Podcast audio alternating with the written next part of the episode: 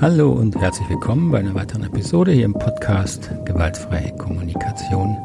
Ich freue mich, dass Sie wieder dabei sind. Ich bin Markus Fischer und heute will ich mich mit, einer, mit einem typischen Missverständnis in der gewaltfreien Kommunikation beschäftigen, nämlich dem Thema, dass man immer in vier Schritten reden sollte. Bis gleich. Bevor wir anfangen, ein kleiner Hinweis in eigener Sache. Ich freue mich, wenn Sie sich an diesem Podcast beteiligen.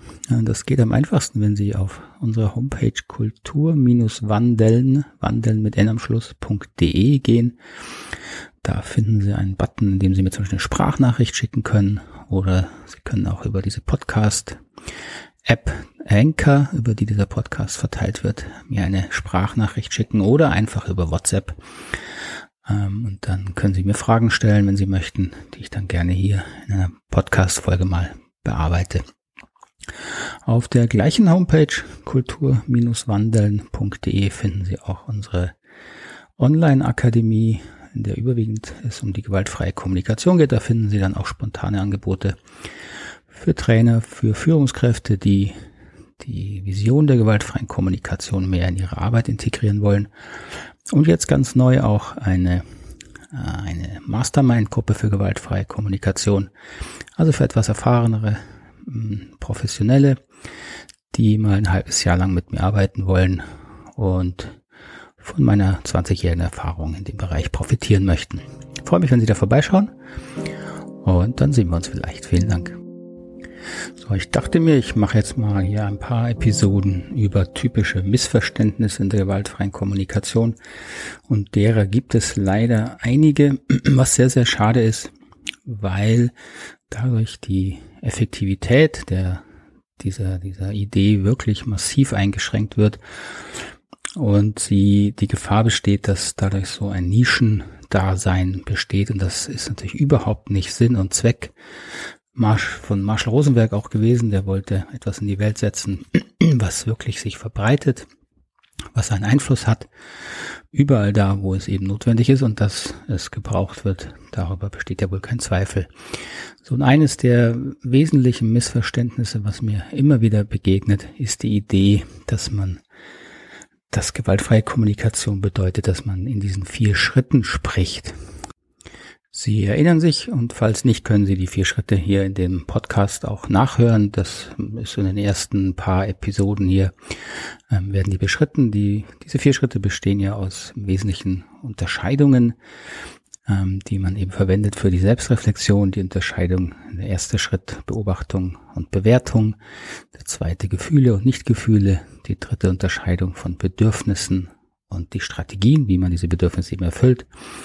Und die vierte Unterscheidung, ob ich eine klare, konkrete Bitte formulieren kann oder ihren allgemeinen Wunsch. So, ähm, und diese vier Unterscheidungen sind natürlich extrem hilfreich und ähm, in den Einführungsseminaren muss man logischerweise auch Zeit darauf verwenden, sie im Detail zu erklären. Denn sie klingen sehr einfach, sind sie auch, aber es braucht wie bei allen Dingen eben Erfahrung und Übung ähm, um dieses Bewusstsein, um was es eben eigentlich geht. Und es geht eben darum, dass man die für die eigene Innenwelt, für die eigenen Gefühle und Bedürfnisse wieder die eigene äh, Verantwortung übernehmen kann. Dieses Bewusstsein muss man eben einfach trainieren. Und diese vier Schritte sind im Grunde ein Trainingsinstrument. Sie dienen dazu, dass Sie äh, in Themen, wo Sie selber blockiert sind, wo Sie einen Konflikt haben, nicht klar kriegen, was läuft, dem sie innehalten, sich Zeit nehmen und sich selbst reflektieren. Und was nun leider sehr häufig passiert, ist eben, dass ähm, Teilnehmer denken, die gehen aus einer Einführung raus und denken dann, ja, das ist also jetzt die gewaltfreie Kommunikation. Ähm, und jetzt muss ich also in diesen vier Schritten sprechen, weil das ist dann per se gewaltfrei, so die falsche Überzeugung. Und damit wird dann auch gleich alles einfacher, habe keine Konflikte mehr und so weiter. Ist ein weiteres großes Missverständnis. Das liegt natürlich meistens daran, dass die, diejenigen, die das so ein Seminar leiten oder darüber schreiben, leider vermutlich selber nicht so ganz klar haben, ähm, dass diese vier Schritte wirklich ein Selbstreflexionsinstrument sind und dass das sich damit bewusst beschäftigen ist ein Anfängerstadium, über das man möglichst schnell wieder hinauskommen muss. Denn wie mit allem, mit dem wir uns bewusst beschäftigen, braucht das sehr viel Aufmerksamkeit und Zeit. Und damit wird das Ganze also ein bisschen aus dem Fluss gerissen. Ihr könnt sich vorstellen, wie beim Autofahren, wenn Sie Autofahren lernen, müssen am Anfang bewusst drüber nachdenken, okay, wann muss ich jetzt die Kupplung treten, wann muss ich schalten, wann muss ich Gas geben, wie muss ich lenken, Blinker und so weiter. Und genauso wird eben auch die gewaltfreie Kommunikation ähm, sehr hinderlich im, im Alltag, äh, wenn Sie sie als diese Vier-Schritte-Sprache ähm, gelernt haben und verstehen oder versuchen anzuwenden. Denn was sie dann machen, ist eben ähnlich im Autofahren.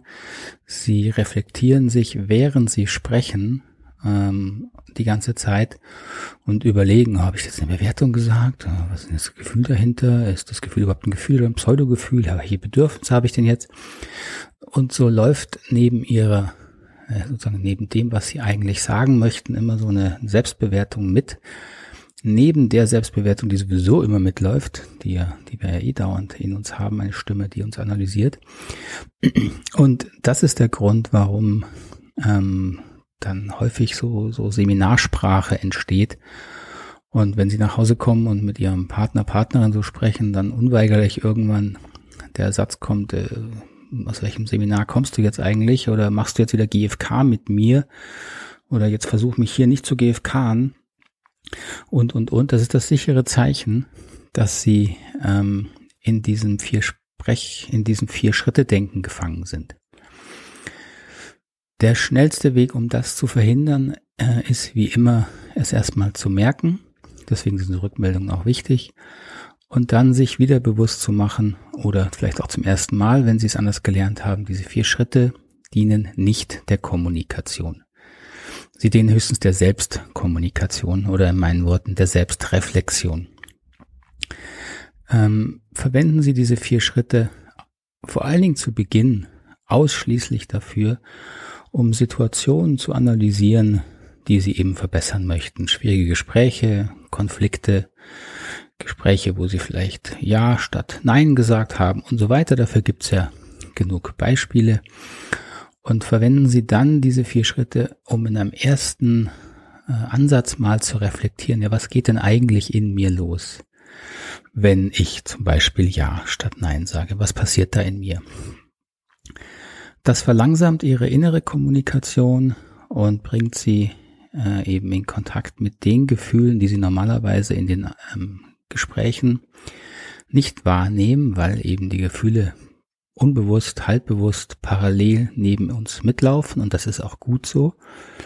Wenn Sie aber etwas ändern wollen, dann müssen Sie eben mit Ruhe und Zeit hinschauen und hinspüren, ähm, um zu verstehen, ja, warum reagiere ich denn, wie ich reagiere? Warum kippe ich denn innerlich um und sage Ja zu einer Frage, obwohl ich doch eigentlich, wenn ich mit Zeit und Ruhe hinspüre, merke ich, dass ich ein Nein in mir hatte. Und wenn das öfter passiert und ich das ändern möchte, dann muss ich eben verstehen, welche emotionalen Muster laufen da in mir ab, wo kommen die her, wie haben die sich entwickelt und wie kann ich die jetzt verändern. Und dazu ist die, die gewaltfreie Kommunikation, die Idee, dass Gefühle und Bedürfnisse sehr eng verknüpft sind, ein, ein tolles Hilfsmittel, ähm, um das äh, emotional nachzuvollziehen und dann zu verstehen, woher diese äh, emotionalen Muster kommen. Die haben immer ihre Ursachen in, in alten, meistens verletzenden Erfahrungen, wo es eben gefährlich war, Nein zu sagen beispielsweise, wo es sicherer war für die Zugehörigkeit oder, geliebt wird, dass man eben doch lieber Ja sagt. So, wenn Sie äh, vielleicht einen Bekannten oder Freund haben, der jetzt anfängt, in diese Vier-Schritte-Sprache zu sprechen, dann ist es wirklich am hilfreichsten. Sie weisen ihn oder sie möglichst schnell darauf hin, dass das sehr schräg ankommt. Ähm, das ist die beste Art, um die Person vielleicht aufzuwecken. Äh, falls sie in einem Seminar sind äh, und der Trainer ihnen erzählt, dass das jetzt gewaltfreie Sprache sei, dann wird es vielleicht schwieriger. Ähm, können Sie ja versuchen, mit ihm oder ihr zu diskutieren, aber das ist häufig nicht so einfach. Dann empfehle ich Ihnen eher, das Seminar zu wechseln und sich jemand zu suchen, der da mehr Erfahrung hat. Ähm, da ist wirklich allen mehr gedient. Ich sage das wirklich ungern, aber ich erlebe es einfach in fast durchgehend in allen Facebook-Gruppen, in Xing-Gruppen. Äh, ich kann mich an viele E-Mails erinnern, auch von erfahrenen Trainern, sogenannten, wo es dann wirklich darum ging, äh, diese, in dieser Vier-Schritte-Sprache richtig GFK zu sprechen. Ähm, Wenn es denn funktionieren würde, wäre ich ja äh, der Letzte, der dagegen was hätte. Es funktioniert nur leider überhaupt nicht, weil natürlich die grundlegenden emotionalen Muster, die drunter äh, liegen ähm, und die Bewertungen, die man ja versucht, dadurch wegzuzensieren, deswegen natürlich überhaupt nicht weg sind und deswegen auch weiter wirken in der Kommunikation. Das ist auch das, was Sie ähm, feststellen, wenn Sie mit jemandem reden, der so anfängt, Seminarsprache zu sprechen, dass sich das unnatürlich anfühlt. Und das hat eben seinen Grund. Es ist eben eine weitere Zensurebene, die im Gespräch hinderlich ist. Also ich hoffe, das ähm, ergibt Sinn soweit. Versuchen Sie also diese vier Schritte als, als Lernphase zu sehen. Ich habe ja hier schon mal über die Lernphasen gesprochen. Ähm, nehmen Sie sie ernst, sie sind sehr wichtig, aber bitte fangen Sie nicht an, so zu sprechen, sondern benutzen Sie sie für die eigene Reflexion oder Kontemplation über Ihr Verhalten. Da sind sie wirklich sehr, sehr hilfreich.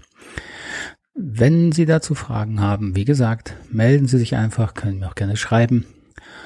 Ähm, und dann äh, kann ich das gern mal hier in einer weiteren Episode ähm, bearbeiten. Und in der nächsten Episode machen wir gleich das nächste Missverständnis. Weiß noch nicht ganz genau, welches daneben, aber Sie hören dann von mir. Bis dahin freue ich mich, wenn Sie wieder einschalten. Alles Gute. Tschüss. Ade.